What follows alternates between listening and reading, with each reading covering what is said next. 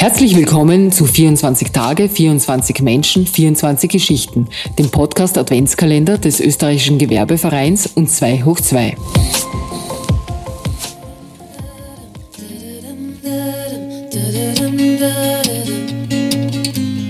Heute ist schön, heute ist geborgen, morgen vielleicht schon nicht mehr, aber es ist. Herzlich willkommen bei 24 Tage, 24 Menschen, 24 Geschichten. Mein Name ist Sascha Ladurner und wir starten nun gemeinsam in diesen Tag. Heute ist Freitag, der 16. Dezember und meine Kollegin Dagmar Bachrich hat vor dem Wochenende beim Wirtschaftsverlag im 12. Wiener Bezirk vorbeigeschaut. Dort hat sie sich mit dem Verleger Thomas Letz und der Leiterin des Business Development Barbara Zimmermann über die digitale Zukunft des Verlagswesens, über die Notwendigkeit, dass guter Journalismus kostenpflichtig sein muss und die Einführung eines neuen Printproduktes in einer Zeit, in der gedruckte Medien totgesagt werden, gesprochen. Und auch darüber, wie sich das österreichische Verlagswesen entwickeln soll. Lassen Sie sich von den positiven Gedanken dieser Medienprofis inspirieren und ich wünsche Ihnen einen schwungvollen Start in dieses letzte Adventwochenende. Viel Spaß beim Zuhören.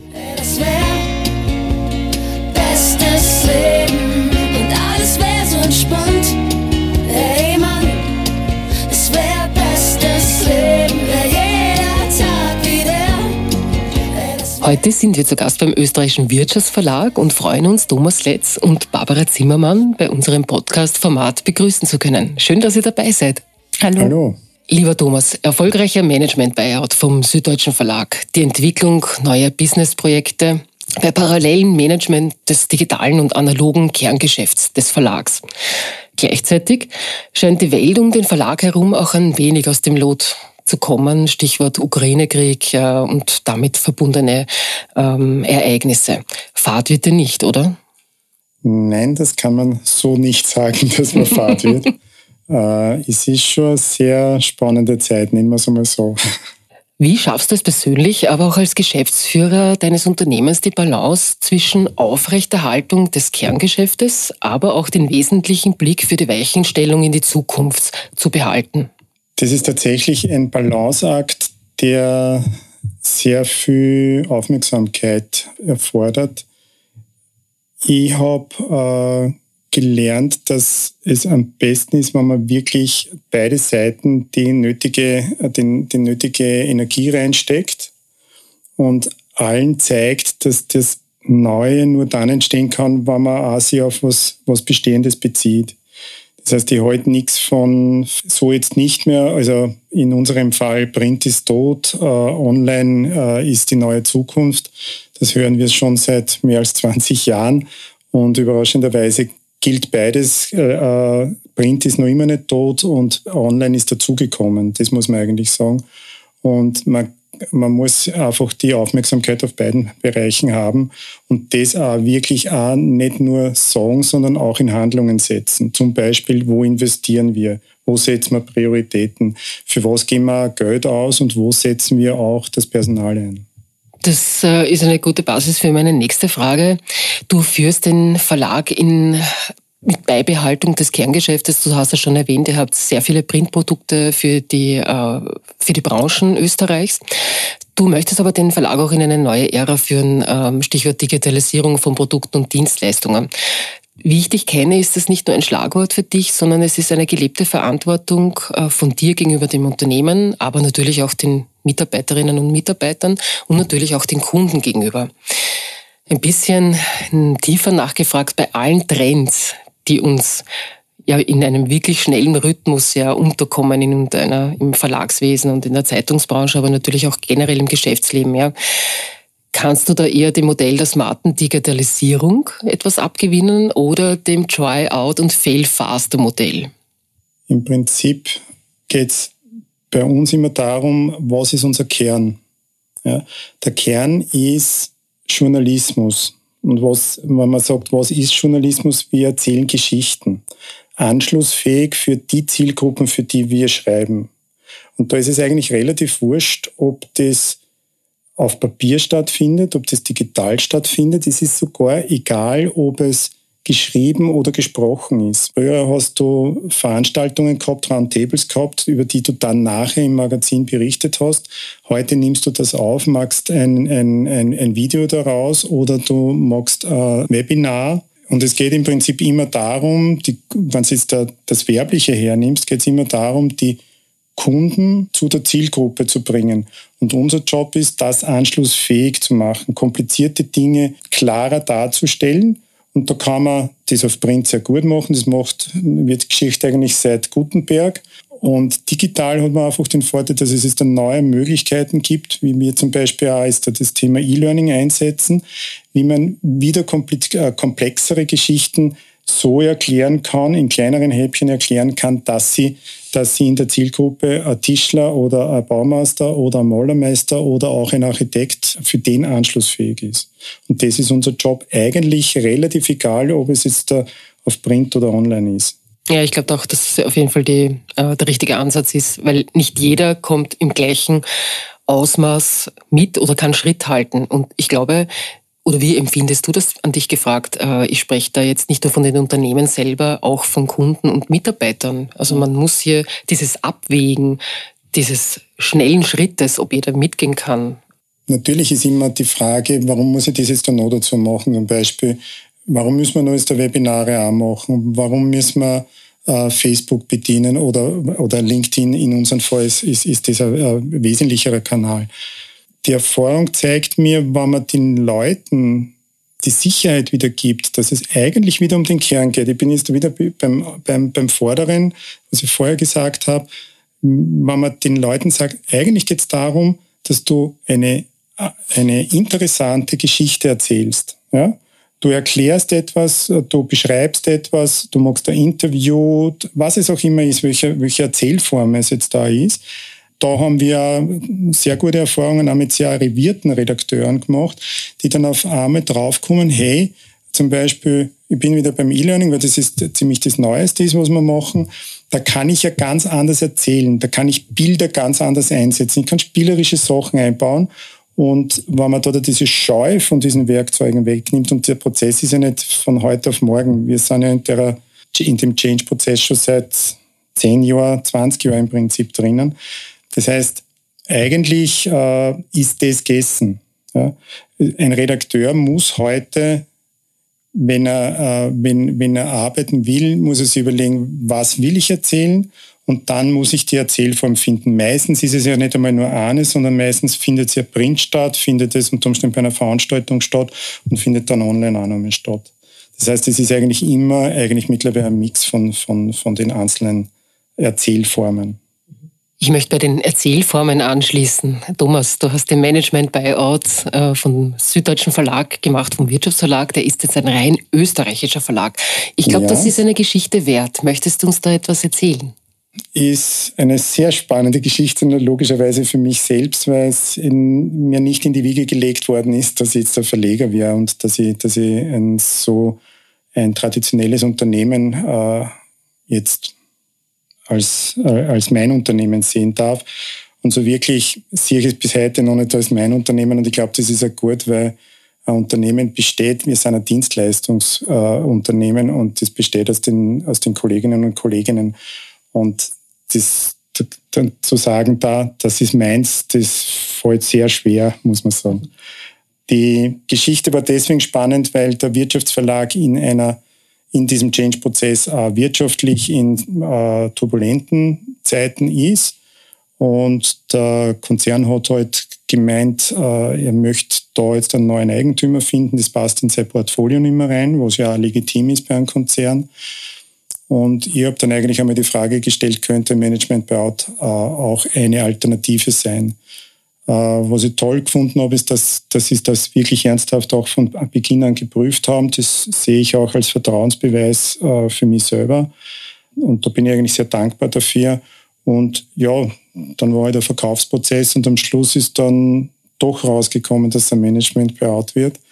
Und jetzt machen wir das seit einem Jahr und es macht trotz aller Widrigkeiten, die ja rundherum kommen von der Ökonomie, mit dem, mit dem äh, schrecklichen Krieg, den wir leider Gottes jetzt miterleben müssen Und äh, Corona, es ist eine schwierige Zeit, aber es macht total viel Spaß.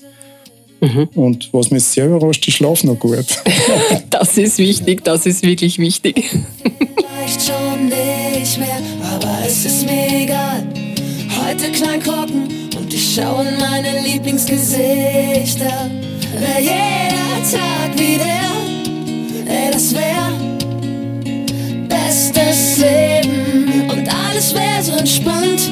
Barbara, die Weiterentwicklung von Verlagsprodukten und die so wichtige Neuentwicklung von Verlagsprodukten ist nicht nur deine Aufgabe, sondern jeder, der dich kennt, weiß, das ist die Passion, die da, glaube ich, in die Wiege gelegt worden ist, hat man das Gefühl. Euer jüngstes Baby äh, ist ein neues Magazin, mit dem ihr auch ein neues Feld für den Wirtschaftsverlag bespielt. Erzähl uns ein wenig darüber und welche Pläne habt ihr denn mit diesem Magazin? Mhm. Ja, sehr gerne. Also wie gesagt, das ist, wie du schon richtig erkannt hast, ein neues Magazin für den Wirtschaftsverlag, aber vielleicht nicht in der Magazinwelt. Also unser neues Magazin heißt Sein.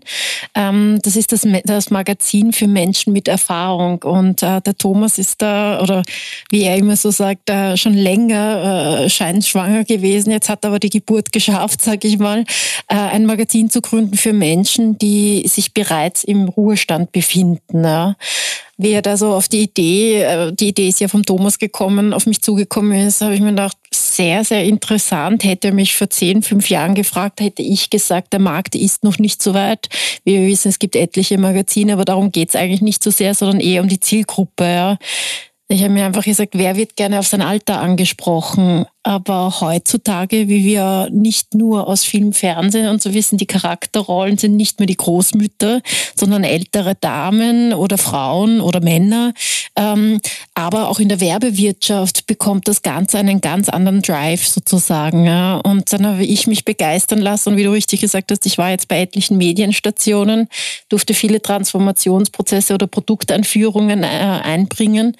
Aber dieses Magazin ist äh, speziell spannend, weil nicht nur, dass der Wirtschaftsverlag jetzt ein österreichisches Unternehmen ist, es gibt kaum ein vergleichbares Magazin am österreichischen Markt, das von einem österreichischen Verlagshaus für diese spezielle Zielgruppe ähm, gestaltet wird oder publiziert wird. Ich denke, warum ist das jetzt gerade so spannend? Wenn ich an meine eigenen Eltern denke, mein Vater 70 plus, ja, fast jeden Tag und wenn er könnte, jeden Tag am Tennisplatz, aber rennt mit den neuesten Sneakern herum, ist modisch gekleidet ähm, und ohne es abwerten zu meinen, aber hätten wir vor 15 Jahren gesagt, beschreibe eine 70-Jährige oder einen 70-Jährigen, gibt es gewisse Modestile, Frisuren, die wir im Kopf haben, die jetzt nicht gerade modisch oder, oder sag ich mal, up-to-date waren, ja. Die, diese Zielgruppe ist einkommensstark und wenn man sich die Zahlen anschaut, warum ist sie so interessant, ist, äh, die Bevölkerungsprognose ist ja 2050 so, dass diese Zielgruppe, also 60 plus, im zweistelligen Prozentsatz, also über 20 Prozent, 25 äh, glaube ich, wenn ich jetzt da richtig liege, wachsen wird im Vergleich zu den anderen, also Altersgruppen, die immer nur im einstelligen Prozentsatz, also sprich unter 10 Prozent mhm. bis 2050 wachsen. Also ich denke, da ist eine Leserschaft, die sehr attraktiv ist, die attraktiv ist auch für die, für die, die Werbekunden, die jetzt schon anfangen, mehr und mehr Kampagnen nur gezielt auf diese Altersgruppen zu steuern. Aber ich glaube, das Wichtigste des Produkts ist, und das ist auch die Vision vom Thomas und der Redaktion oder unserer gemeinsamen, ist, Inhalte zu schaffen, die auf Augenhöhe sind, die die Menschen in diesem aktiven, und ich sage bewusst aktiven Lebensabschnitt, also 60 plus, abholen mit Themen, die Freude bringen sollen, die sie informieren sollen, die aber auch generationsübergreifend sind, um mit ihrer jüngeren Generation, also Kinder, Enkelkinder, Nichten, was auch immer, zu sprechen, zu diskutieren, auszutauschen. Mhm. Ihr habt euch ja auch sehr viele redaktionelle Inhalte speziell für die Zielgruppe überlegt, die man vielleicht nicht der Zielgruppe gleich so zuordnet. Ähm, erzähl ein bisschen darum, wie ist da die Anmutung des Magazins? Naja, bei dem Magazin war es uns wichtig, dass wir einerseits ein General Interest Produkt machen, das heißt, wir schließen keine Themen aus. Aber wir versuchen, diese Themen aus der Perspektive der älteren Menschen zu erzählen damit einfach die Geschichten anschlussfähig sind. Vielleicht ein Beispiel, uns allen miteinander äh, betrifft jetzt die Inflation. Und dann kann man jetzt das sagen, plakativ, das Geld wird um 10 Prozent weniger wert, wir werden alle um 10 Prozent ärmer.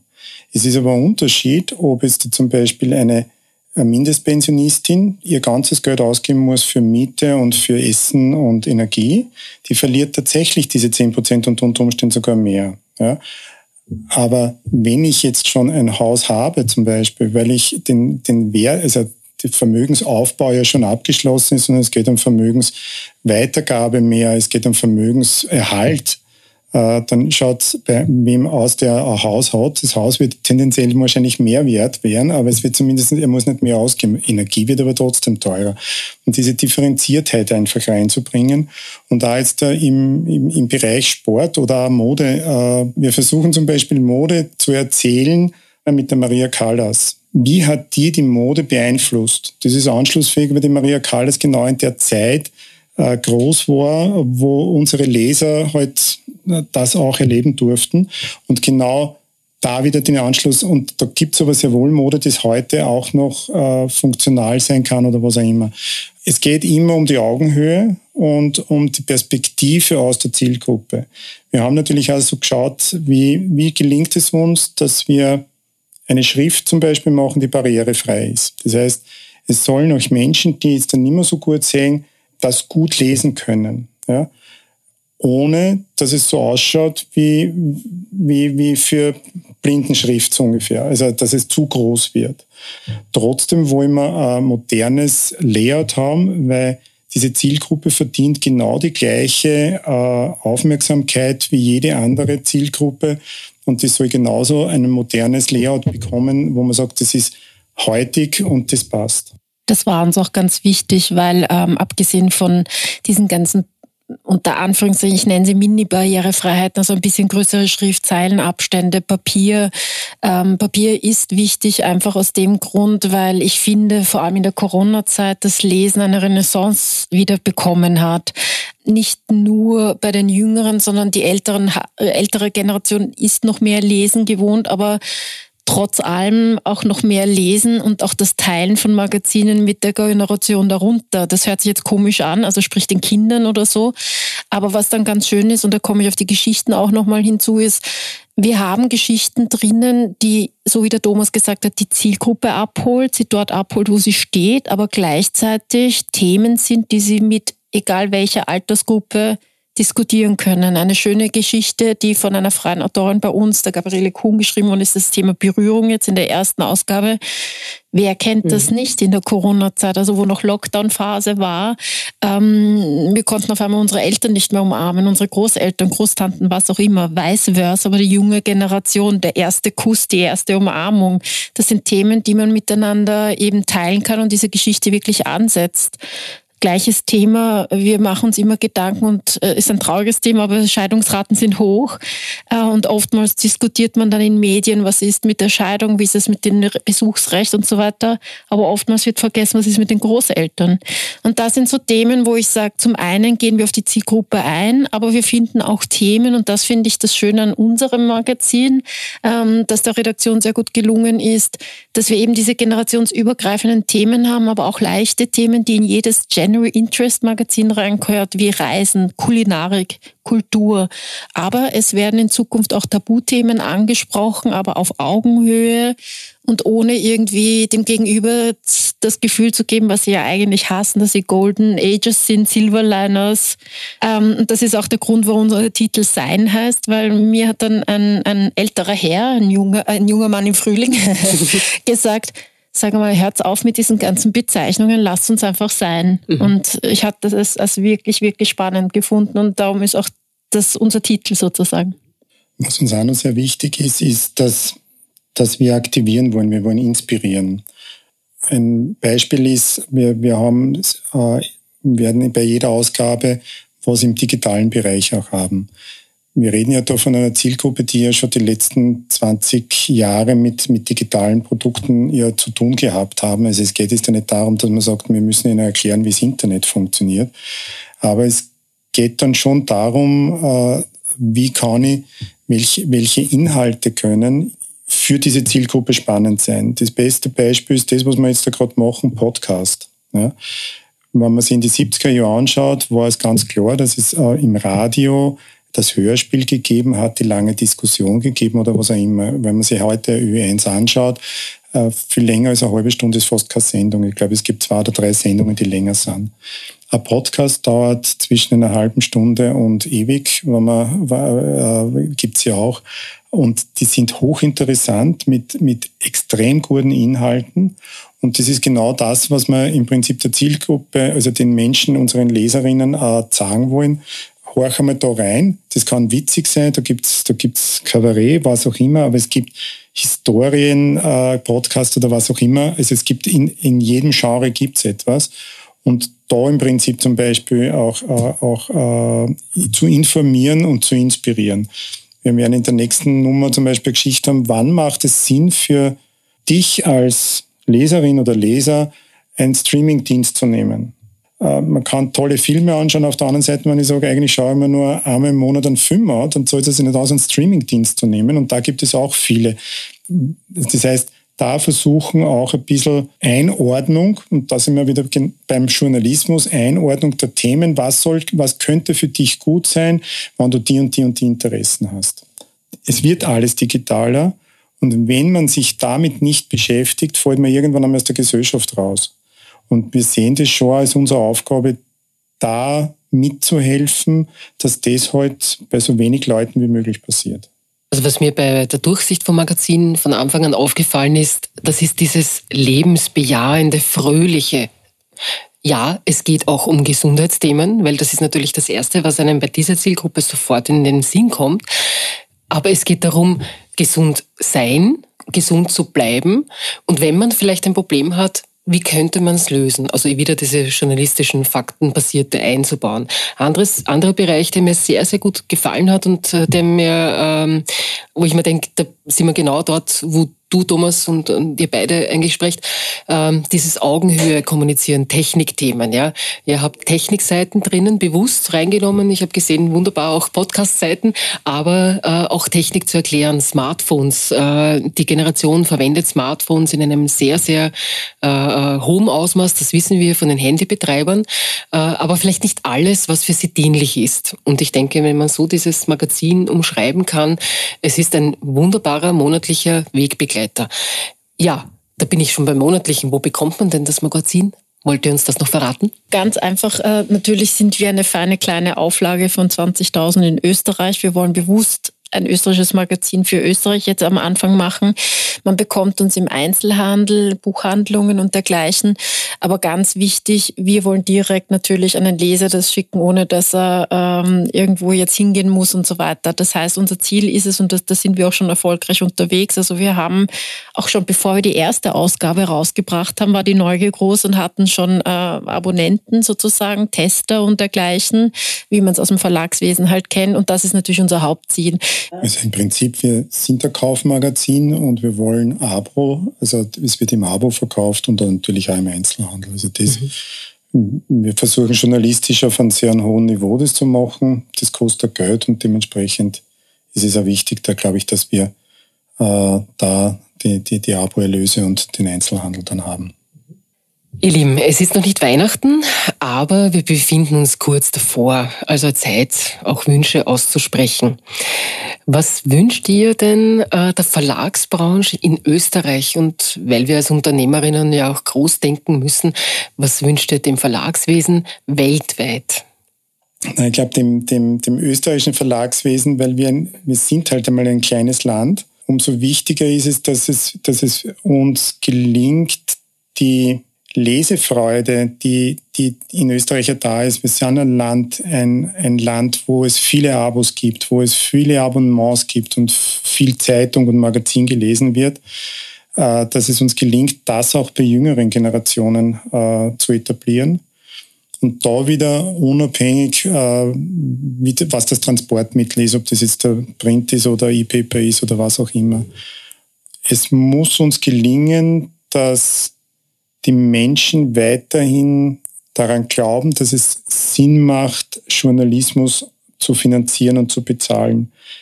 Das ist ein Problem, das sich die, die Verlagswelt zumindest im deutschsprachigen Raum, aber ich befürchte, äh, weltweit selbst eingebrockt hat, weil sie in den 2000er Jahren, wie das Internet angefangen hat, beschlossen hat, alles gratis herzugeben weil alle Verlage, es war ganz klar, genauso wie man ein Buch kauft, kauft man eine Zeitung oder kauft man ein Magazin.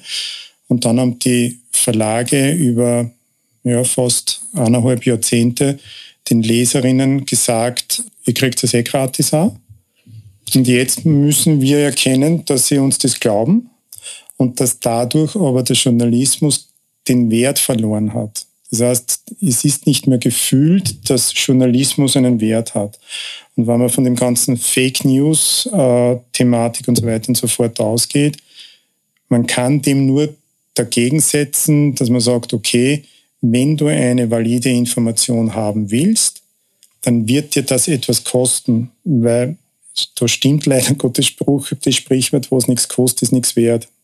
Was mich da positiv stimmt, ist, dass also meine Kindergeneration, die so 30 sind oder was, und jünger, die wissen, dass man immer dafür etwas bezahlt. Die sind sich ganz dessen bewusst, dass sie sagen, entweder ich zahle mit Werbung oder ich zahle mit irgendwas anderem, aber den Wert des Journalismus haben sie nicht so verinnerlicht. Und das ist, glaube ich, das, was uns gelingen muss. Und das wünsche ich uns allen in der Branche. Ja. Ich glaube, da möchte ich einfach nur anschließen. Also ich, ich alles richtig gesagt vom Thomas, ja, was ich auch immer mit Begeisterung gemacht habe und äh, nach etlichen Zwischenstopps äh, auch nicht in der Medienbranche bin ich immer wieder mit Leidenschaft zurückgekommen, weil ich persönlich habe den Anspruch, dass wir einen Gesellschaftsauftrag haben, auch wenn mir keiner einen offiziellen erteilt hat. Aber ich wünsche der gesamten Branche, dass wir immer diese, diese Perspektive im Hinterkopf behalten und das auch unser Tun treibt. Ich glaube, in krisengebeutelten Zeiten, in guten Zeiten und so weiter wird der Anspruch an Information gut aufbereitet, an Diskursinhalten immer da sein und er soll auch erhalten bleiben, weil ich denke, deswegen macht die Medienbranche, warum sie das macht, was sie macht, äh, ob jetzt Tageszeitung oder Magazin, aber es gibt eigentlich kein anderes Medium, das Unterhaltung, Information gleichermaßen so bedienen kann für mich. Du gehst in ein Streaming, du gehst in ein Fernsehen, schaust dir einen Film an. Das ist ein Bedürfnis, das abgedeckt wird. Oder eine Dokumentation, dann wird wieder ein anderes. Aber in einem Magazin, in einer Tageszeitung, sage ich mal, werden alle Bedürfnisse an Wissen abgedeckt. Und das wünsche ich mir, dass einfach erhalten wird. Und ich denke, dass, und da bin ich zuversichtlich, genauso wie die Diskussion, wird es noch Fernsehen geben? Ja, nein, hatten wir, wie die Streamingdienste oder online begonnen hat. Und siehe da, wir sitzen noch immer vom Fernseher. Vielleicht nicht mehr im, in gleichem Ausmaß. Aber ich denke, das wünsche ich der, der, der Medienbranche, weil ich es, wie gesagt, als Gesellschaftsauftrag sehe. Und ich denke, wir sind ein essentieller Part im alltäglichen Leben jeden Menschen. Ich bedanke mich sehr, dass äh, wir mit euch sprechen konnten. Wir wünschen euch persönlich natürlich und euren Familien alles, alles Gute, Erfolg und Gesundheit für das kommende Jahr und natürlich auch dem Unternehmen und eurem jüngsten Baby, dem Sein Magazin. Herzlichen Dank. Recht herzlichen Dank. Wir sagen Danke. Ja, mein Leben ist schnell wie der Wind, ein Glas auf alle, die schon gegangen sind. Deshalb muss ich's euch sagen, ich liebe euch alle. Komm, wir bleiben, komm, wir feiern, komm, wir fallen raus.